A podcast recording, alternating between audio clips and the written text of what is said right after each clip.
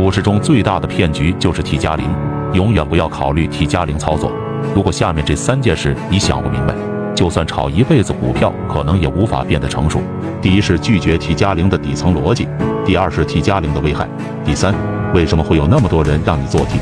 今天的内容可能会得罪行业里很多人，如果你刷到了，一定要珍惜，点赞收藏起来，反复观看。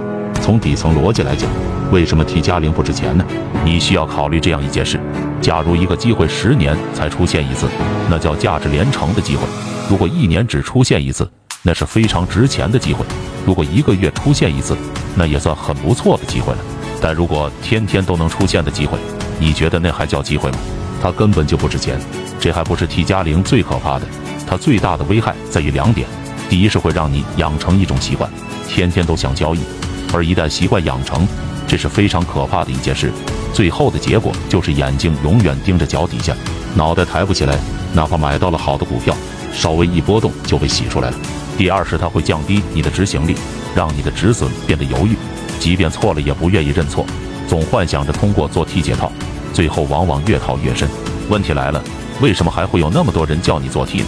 这里面有两个原因，一个叫顺性而为，一个叫自我保护。什么叫顺性而为呢？因为人的天性就是喜欢放纵。比如说，让你玩游戏、吃甜食，你是很愿意接受的，因为从生理机能来看，这些东西能让大脑分泌多巴胺，让你产生愉悦感。但如果让你每天坚持跑步、坚持早睡，那对于大部分人就很难做到了。而 T 加零也是同样道理，大部分人都是短视的。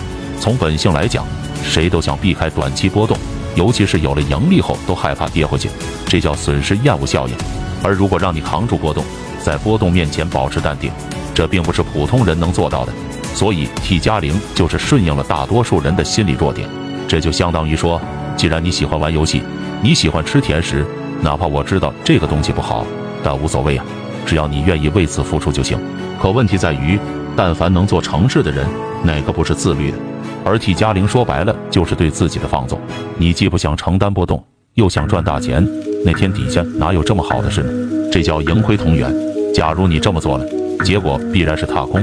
接下来的内容会有点残忍，点赞收藏继续看。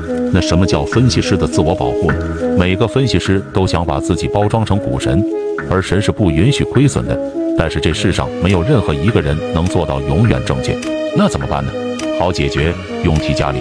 假如股票被套了，那就让你做 T，摊低成本。我们要明白。股票这个东西总是波动的，即便是下跌，也不可能一路跌，中间总有起伏。于是每天收盘后就可以对着 K 线告诉你，假如你做了个 T，这不就解套了吗？这个时候最微妙的三个心理细节来了：第一，矛盾成功转移到了散户身上。假如你没有做 T 成功，那是你自己技术不行，不是我分析师的错。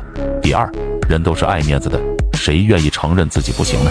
就像此时此刻的我。我现在告诉你不要做 T，潜台词就是承认我自己是不会做 T 的。